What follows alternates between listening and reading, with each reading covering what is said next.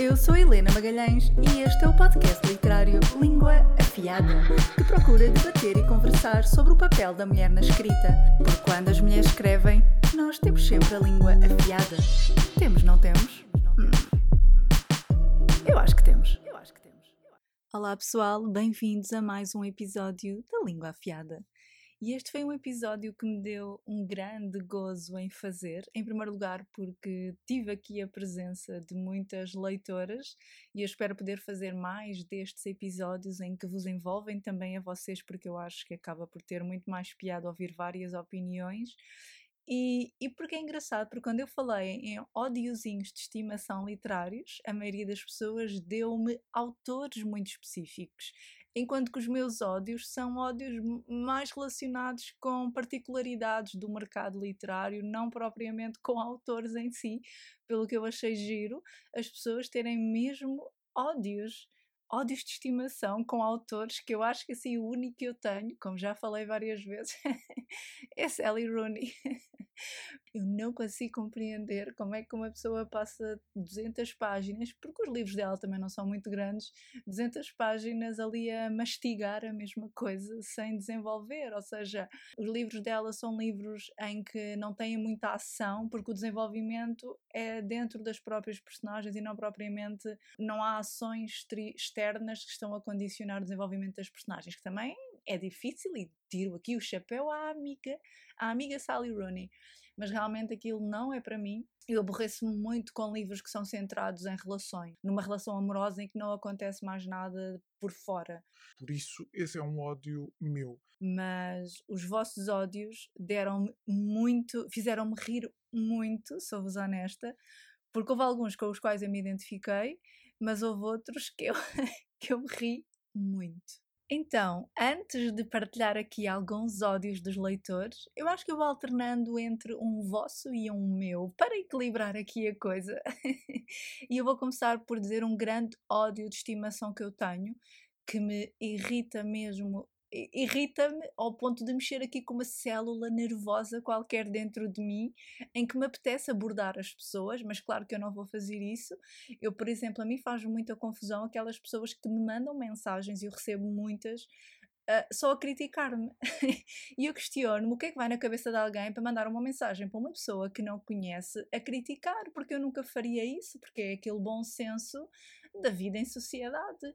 Eu, se vir alguém na rua, também não vou abordar a pessoa para dizer alguma coisa nela com a qual eu não concordo. Acho que as redes sociais trouxeram muito esta, hum, esta ideia de que hum, de que podemos dizer tudo o que nos apetece. E então há, há, coisas que me irritam e que eu fico com muita vontade de abordar as pessoas. E uma delas é tchan, tchan, tchan, tchan, pessoas em Portugal que têm contas de livros ou podcasts de livros ou Instagrams, YouTubes, o que seja, e depois só leem os livros em inglês e estão a divulgar os livros em inglês. Isso é um ódio de estimação enorme que eu tenho por todas as condicionantes que eu já falei do nosso mercado, porque hum, somos o país da Europa com a menor taxa de leitura e com a menor venda de livros e pessoas que querem ter uma voz ativa na influência literária depois, incentivarem a leitura dos livros em inglês. Algumas dizem mesmo que só leem em inglês, não leem em português. Isso é uma coisa que mexe aqui com o meu estreito. que eu me apeteça tirar as pessoas pela janela fora e dizer-lhes, por amor de Deus, leem em português. Mas eu percebo, eu percebo, há traduções que são péssimas, os livros em português são muito caros. Eu percebo quando me dão esses argumentos, eu entendo. Mas é, é tal bola de neve. Os livros em português são caros porque somos o país da Europa que menos vende, que menos compra livros, em que a taxa de venda é menor. E depois eu vejo pessoas com audiência, com. ou mesmo aquelas pessoas, ainda no outro dia vi duas leitoras que criaram um clube do livro também.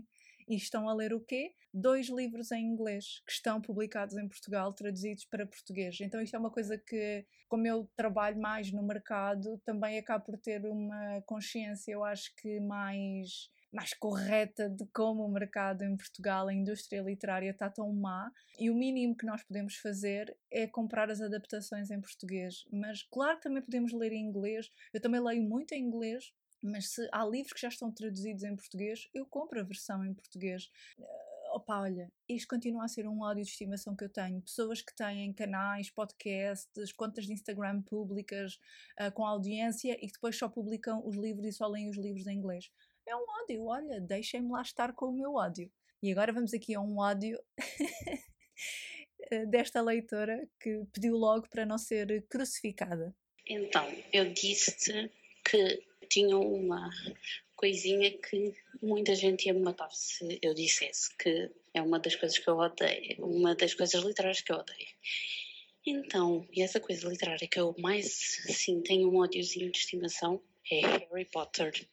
Não me julguem, não me matem. Eu tentei ler o primeiro livro e não gostei. Como assim, leitora número um? Como? Eu percebo que se calhar quem não leu Harry Potter durante os anos 2000 eu consigo se calhar entender que agora eu acho que esta leitora era muito jovem, não faça sentido ler. E eu, como já também falei quando gravei o podcast com a Iris Bravo, estávamos a falar sobre um estudo que diz que a geração de hoje não quer ler livros que não tenham sexo. Que por um lado é incrível, porque eu acho que está a desmistificar muito o sexo, e uma vez que uh, o sexo é tão fantasioso uh, na televisão, nos filmes, nem vamos falar da pornografia, é ótimo esta geração de hoje querer ver o sexo representado na literatura e identificar-se cada vez mais com isso. E eu entendo que o Harry Potter não tem nada disso, só lá há um beijinho, nem sei, ao quarto livro, um beijinho do Harry da show. Por isso eu entendo Opa, não sei, porque Harry Potter fez parte do meu crescimento, é mesmo um grande conforto emocional para mim, quer os filmes, que eu adorei também, quer os livros, que eu volto e meia gosto de folhear e de reler. Eu já reli o último várias vezes e eu, por acaso, há uns tempos comecei a ler o primeiro outra vez, mas depois meti-o de lado. É mesmo para mim é um livro conforto, é uma série conforto, pelo que dizerem que tem ódio ao Harry Potter, porque é magia, para mim faz-me imensa confusão, porque o Harry Potter não é propriamente só magia. Se formos a pensar em todas as fábulas e contos com que nós crescemos, aquilo também é magia, tudo magia, não é?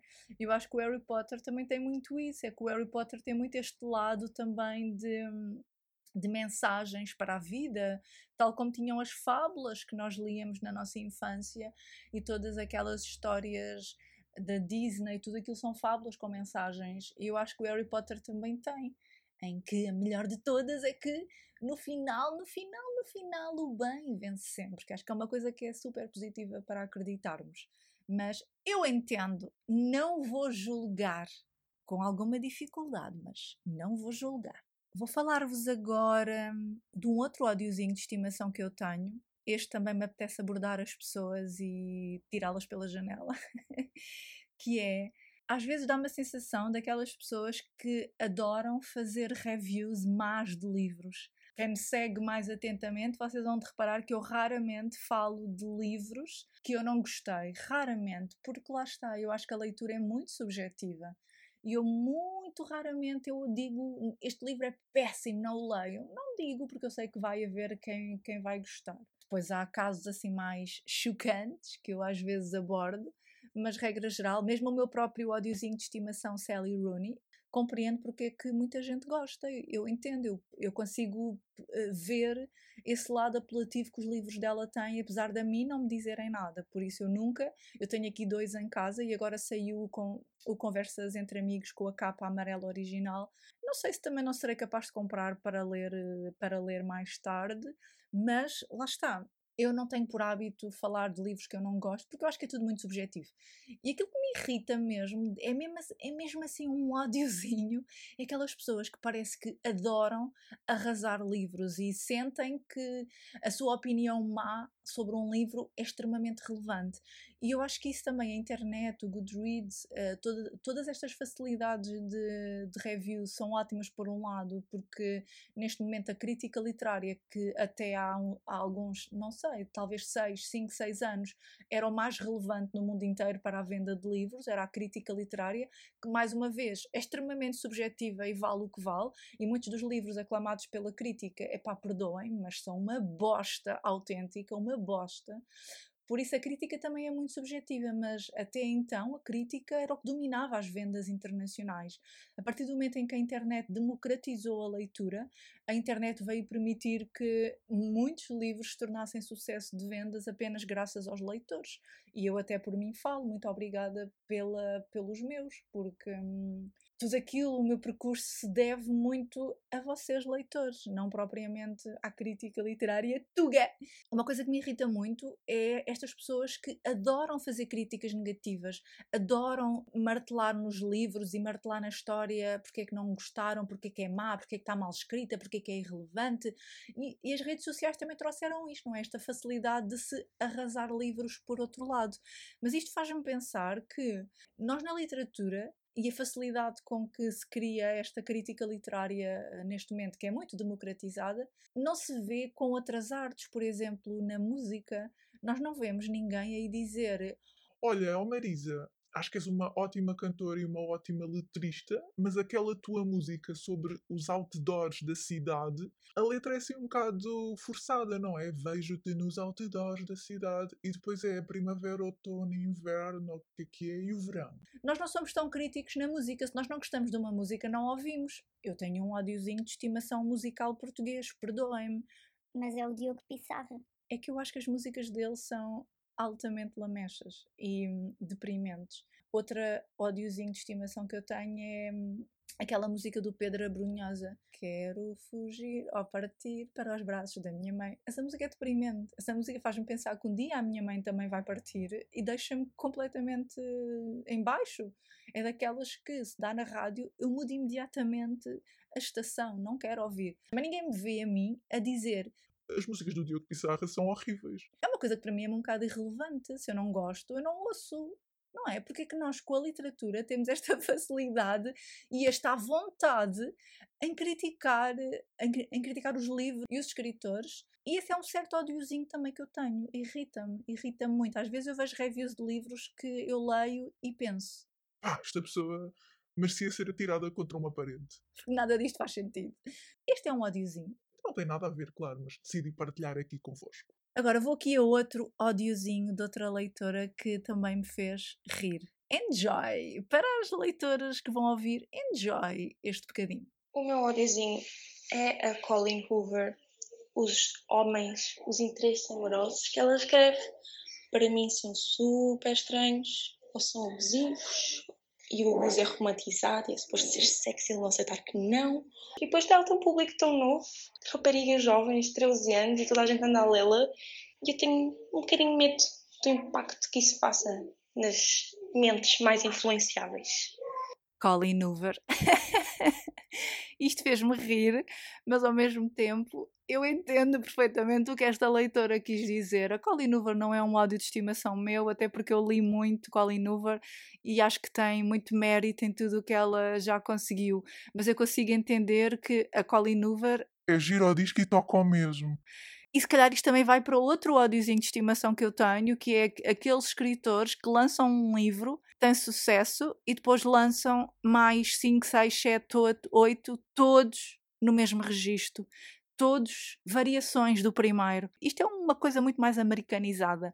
Os autores americanos é que são muito mais de fazer isso. E a Colin é um bom exemplo. Os livros dela é giro disco e toca mesmo. Por isso é que no Book Gang eu tenho aqueles que eu acho que são os mais cativantes e originais dela, que é o Verity, que eu acho que é extremamente original. É o 9 de novembro, mais uma vez, porque eu acho que é uma história original. Eles só se encontram uma vez ao ano, dia, durante 5 anos, no dia 9 de novembro. É o Leila, porque hum, ele fala com um espíritozinho. e é a ilusão de Merit, porque fala sobre depressão e é o Sempre Tu, que é uma história de uma mãe e de uma filha. Todos os outros, que são livros centrados na relação amorosa, se vocês forem a ver, eu nunca trouxe para o Book Gang, porque para mim são livros bastante problemáticos dela. Por exemplo, Isto Acaba Aqui, que é um livro que ficou extremamente viral no TikTok no ano passado e que estourou a carreira dela. Para mim é um livro problemático. Eu consigo entender o lado que ela quer passar, que é homens ricos e bonitos, etc., também fazem violência doméstica, mas o livro embeleza muito a violência doméstica. E depois eu percebo isto que esta leitora disse, que é também um ódiozinho meu, é, mas mais uma vez, isto é uma coisa muito americana. É que me irrita muito isto que a Colleen faz, que é sempre a menina pobre, o menino, o homenzinho rico, bonito, com uma profissão mega importante. Isto são coisas que a mim já me fazem revirar os olhos, mas percebo que leitoras de 14, 15, 16 anos, isto seja on point para elas e eu acho que a Colleen é ótima para essas leitoras, mas ao mesmo tempo, não sei até que ponto é que lá está, não será problemática estas relações que ela escreve nos livros delas, porque que são realmente relações extremamente disfuncionais. Eu acho que crescemos a acreditar numa, numa visão do amor que é muito problemática. Mas quem sou eu, não é? Eu cresci a ler os livros da Disney. Eu acho que nós já somos desde tão crianças bombardeados com esta informação tão problemática para a nossa vida adulta, para a forma como nos vamos relacionar na vida adulta, que eu não sei se a Colleen é mais ou menos perigoso. Ou seja, eu acho que já todas as gerações já levaram com tanta informação tóxica e que vai trazer muitos problemas na vida adulta, na forma como, como nos relacionamos uns com os outros. Eu não sei se a Colina é assim tão grave. Eu acho que é bom as leitoras agora do TikTok, esta geração agora dos 15 anos, estar a ler Colleen. Honestamente, eu acho que é bom. Go, Colleen Hoover! Go, go, go! Outro ódiozinho de estimação meu, mais uma vez. Este é muito público porque eu já falei muito sobre ele é um ódio de estimação quando as editoras mudam a capa do livro para a capa do filme ou da série. Epá, é um tiro no pé, é uma coisa absurda. Porque, regra geral, a maioria dos filmes tem capas horrorosas porque é um póster. Nós não queremos ter isso na capa do nosso livro e porque eu acho que é. Hum, eu percebo que é para as vendas, eu consigo entender isso, mas no nosso mercado português, em que há poucos casos em que a capa do filme compensou a capa original. Muito poucos, confesso. Agora de repente lembro-me da capa das serviçais, que a capa do filme é a capa do livro, mas é uma capa gira, eu acho que funciona. A capa da Sociedade Literária da Tarde Casca de Batata, com a atriz do filme. A capa original era tão feita que eu acho que a capa do filme ficou bastante apelativa mas não me consigo assim lembrar de muito mais. E depois há o caso, por exemplo, de A Mulher, da Meg Litzer, que a capa do filme é um póster preto e a, a editora colocou o livro agora com a capa preta. É a coisa mais antitesão para fazer alguém comprar um livro. Por isso, este é um ódio que vou continuar a gritar aos sete ventos e a desbravar caminho com ele, porque eu acho que no mercado português que se vende tão pouco e que a maioria das capas já funcionam tão mal, agora já estamos a mudar. Eu acho que já vale a pena mandar uma, um vivo às editoras, porque o mercado está a mudar e as capas estão-se a tornar cada vez mais apelativas e mais a seguir um registro internacional que é muito importante para as vendas mudarem em Portugal. Mas eu vou continuar a gritar isto porque não metam capas de filmes nos livros, como agora o Mr. Policeman. Lá está o cantor, ator um, Harry Styles, vestido de polícia na capa do livro, quando a capa original é uma capa vintage tão apelativa. E na minha opinião, que vale o que vale, é apenas são meras ideias que eu tenho. Eu não sei se o público que gosta de Harry Styles enquanto cantor é um público que vai ler um livro porque ele fez o filme desse livro. Honestamente, eu não sei se é. Por isso é que quando eu vi a capa, torci logo o nariz e achei que era uma estratégia muito errada. Mas não sei, veremos daqui a uns meses como é que o livro se comportou no nosso mercado. Agora vamos a mais uma leitora que eu amei. A literatura dos sagrados femininos, das rainhas interiores e das curas para a alma, normalmente vocacionadas para nós, mulheres, surge através de receitas milagrosas onde os ingredientes base são a compra de um livro. E tal cria-me uma espécie de alergia literária. Isto faz-me lembrar um dos episódios do Sexy da Cidade, para os mais curiosos, temporada 5, episódio 4, quando a Carrie vai com a Charlotte a um encontro desses do sagrado feminino e de autoajuda. E a oradora manda a Charlotte acreditar, fazendo os exercícios do livro e acreditar. Ao que a Carrie, ao ouvir aquela balela, agarra no microfone e diz: Acredite em mim, ela. Ela acredita! acredita. E a oradora, perante tal afrontamento, encolhe os ombros. É isso que acontece connosco. Quando a receita mágica indicada do livro não resulta, a culpa nunca é da criatura que o escreveu, mas sim é nossa, que não a soubemos confeccionar. Tratar da alma humana é um assunto bastante sério. Acompanhar uma pessoa no seu processo de descoberta interior é algo que requer muito bom senso, equilíbrio, profissionalismo. E isso acho que está um bocado longe dos holofotes e dos likes das partilhas das redes sociais. Quanto ao feminismo, na literatura temos a sempre Simone Beauvoir, a mais conhecida de todas, que deve dar voltas no túmulo sempre que se publica mais um livro sobre o sagrado feminino. Eu amei esta leitora, eu amei. Eu depois até cheguei a falar com esta leitora e trocámos algumas ideias. Aliás, é uma leitora do Bookgan com quem eu até costumo falar regularmente e eu consigo compreender tudo o que ela diz, porque confesso que todas estas ideias do sagrado feminino e tudo isto para mim também não é um ódio de estimação, porque não chega a tanto, mas que eu também não compreendo. Eu acho que é tudo umas seitas. Brincadeirinha, brincadeirinha. Mas ainda agora vai sair, ou já saiu um livro qualquer de uma atriz dos Morangos com Açúcar que escreveu um livro para manifestarmos os nossos sonhos. E depois, na própria sinopse, eu fui ler, uma vez que eu me interesso muito por isto e leio muitos livros um, nestes tópicos, e diz que o livro traz receitas e frases inspiradoras. Eu acho que o problema também é que quando se passa esta ideia que para mudarmos a nossa vida vamos mudá-la com frases inspiradoras e coisas bonitas do sagrado feminino, já estamos a afastar muita gente deste tema. Eu própria era uma pessoa que até há cerca de dois anos eu ria-me com isto tudo da gratidão e eu dizia nunca na vida vou ler esses livros. E eu, por isso eu percebo perfeitamente esta leitora e percebo toda a gente eu falo com muita gente, muitas leitoras que também me dizem, mesmo amigas minhas que me dizem que não têm paciência para isto, para estes livros, para estas coisas mas eu acho que não têm paciência porque estes ideais que são passados, tal como esta leitora muito disse, como naquele episódio do, do Sexo e a Cidade estas receitas que são passadas através de frases inspiradoras e de técnicas de meditação nos livros afastam muita gente para o que realmente significa este trabalho de crescimento espiritual. Eu, quando eu entrei nisto, quando eu me interessei mais com isto, foi quando eu bati no fundo há um ano e pouco, e eu acho que quando as pessoas batem no fundo, as pessoas procuram procuram algumas respostas, que foi o que me, o que me aconteceu, mas eu hum, fui ter diretamente a outro tipo de, de autores, Joseph Murphy, Neville Goddard, Joe Dispenza, Florence, eu adoro o livro dela que é Receitas para o Jogo da Vida, acho que é assim que é Florence, qualquer coisa. Ou seja, eu fui ter diretamente a estes autores que já são autores mais. Uh, aliás, tirando o Joe Dispenza, os outros todos já são.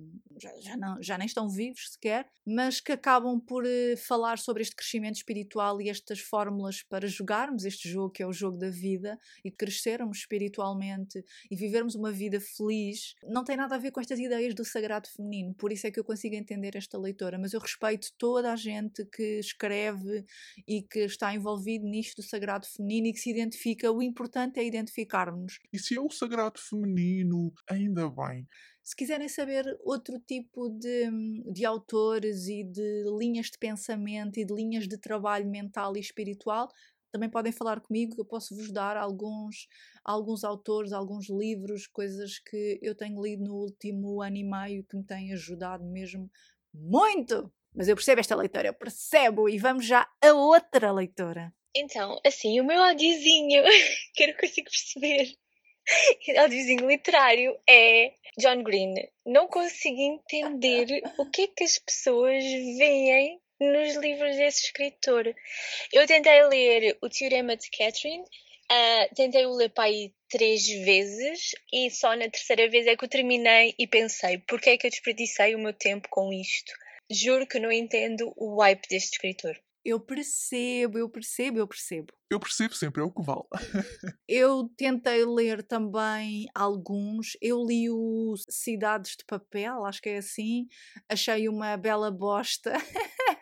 mas entretive-me e vi a série de Looking for Alaska e até gostei da série Young Adult. Eu acho que é um autor, eu acho que ele tem um livro que é muito bom, não sei se está cá em Portugal, que é o Turtles All the Way Down, que é sobre saúde mental, mas eu acho que é um autor ótimo para um público mais juvenil, dos 12, 13, 14, 15, 16. Eu acho que é ótimo para essa idade.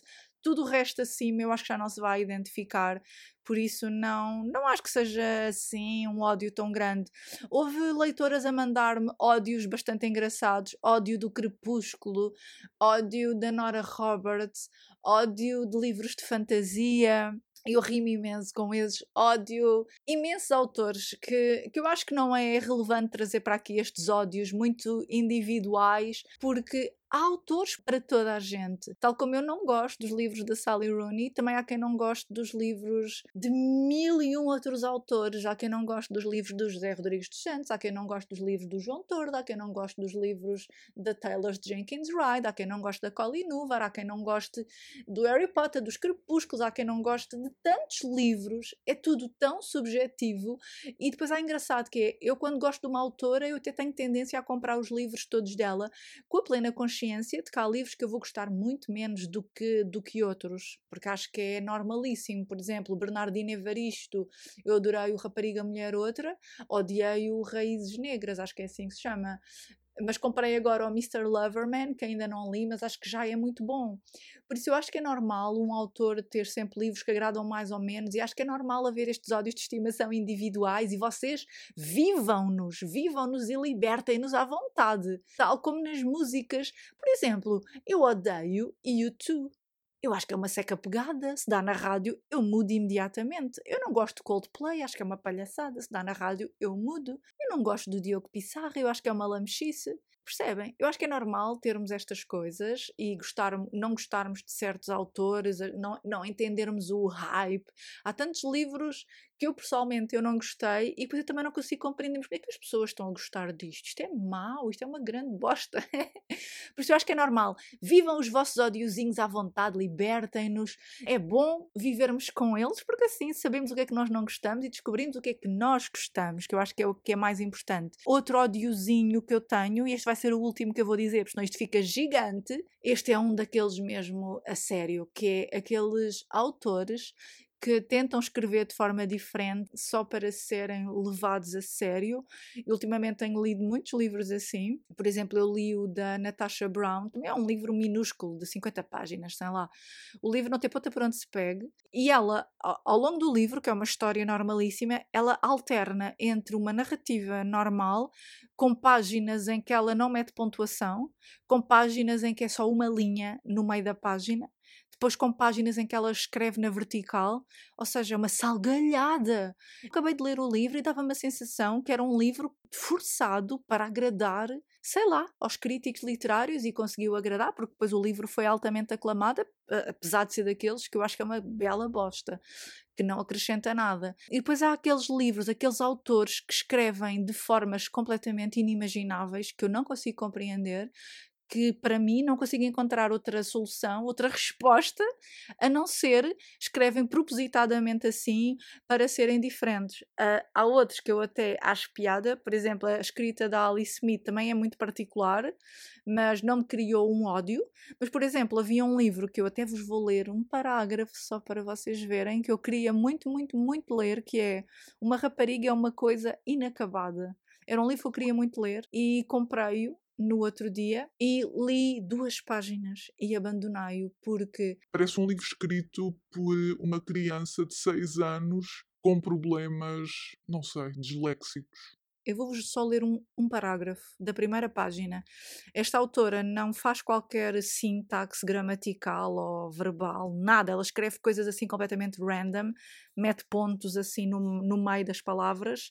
E eu vou-vos ler um parágrafo. Prestem agora muita atenção. Eu sei, a coisa errada é uma, é chamada hemorragias nasais, dores de cabeça, onde não te aguentas em pé, canecas de outono e pratos de jantar. Há novo, diz ele, deixa a criança em paz. Tudo isto é sem qualquer pontuação, nada, atenção. Balança cai, não dá ou, ou seja, não dá ou, ponto, segura bem. Não dá ou, ponto, segura bem. Ah, não, não consigo. Escorregar na lama, pimba na tua, pobre cabeça enfaixada a branco e o sangue espreita. Uma cabeça de rapazinho. Chiu, não pisques assim tanto tempo que o vento muda e ficas assim. Não sou a mamã. Ficou preso. Ela abriu.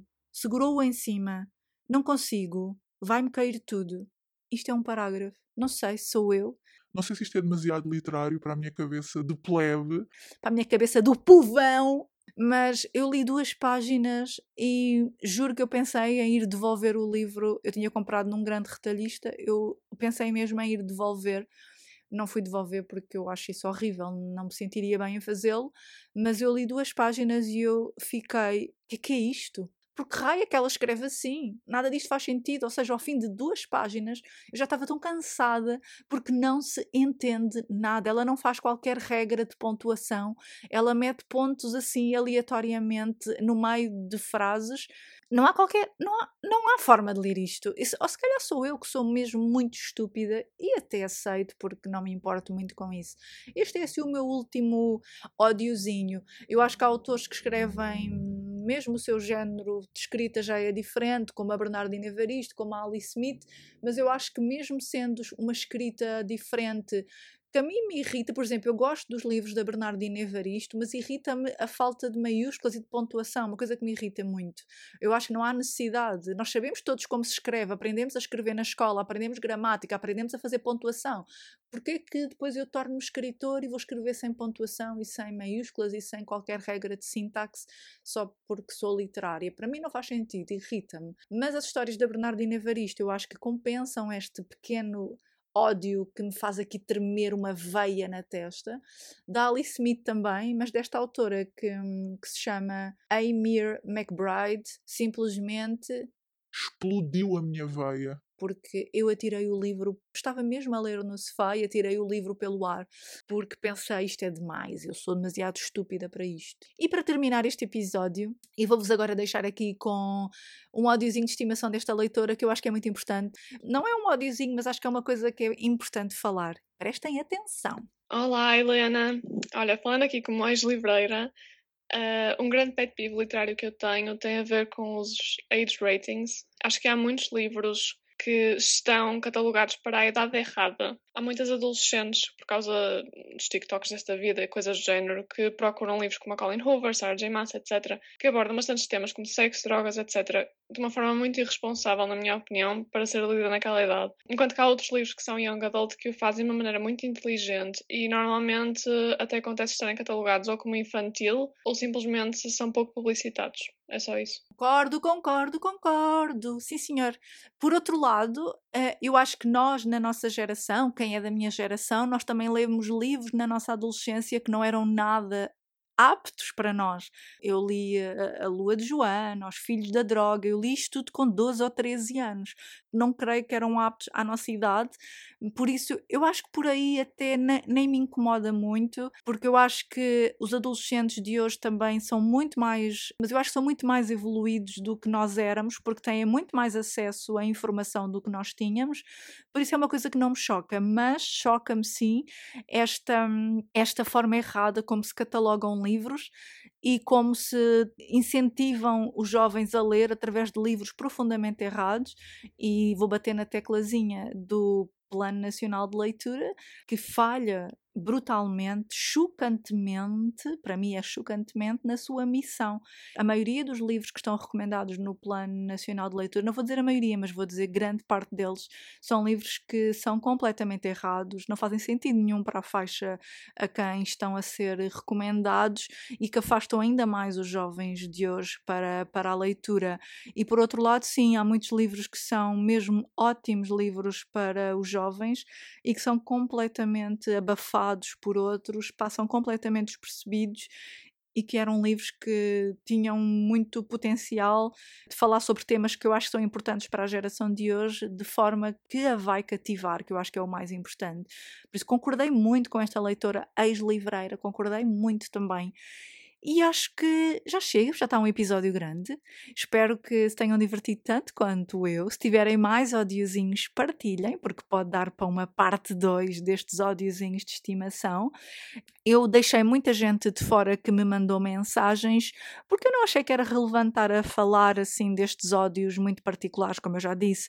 Também havia gente a dizer a coleção A Seleção, a coleção de Corte e Espinhos. São coisas muito particulares que eu percebo, mas lá está.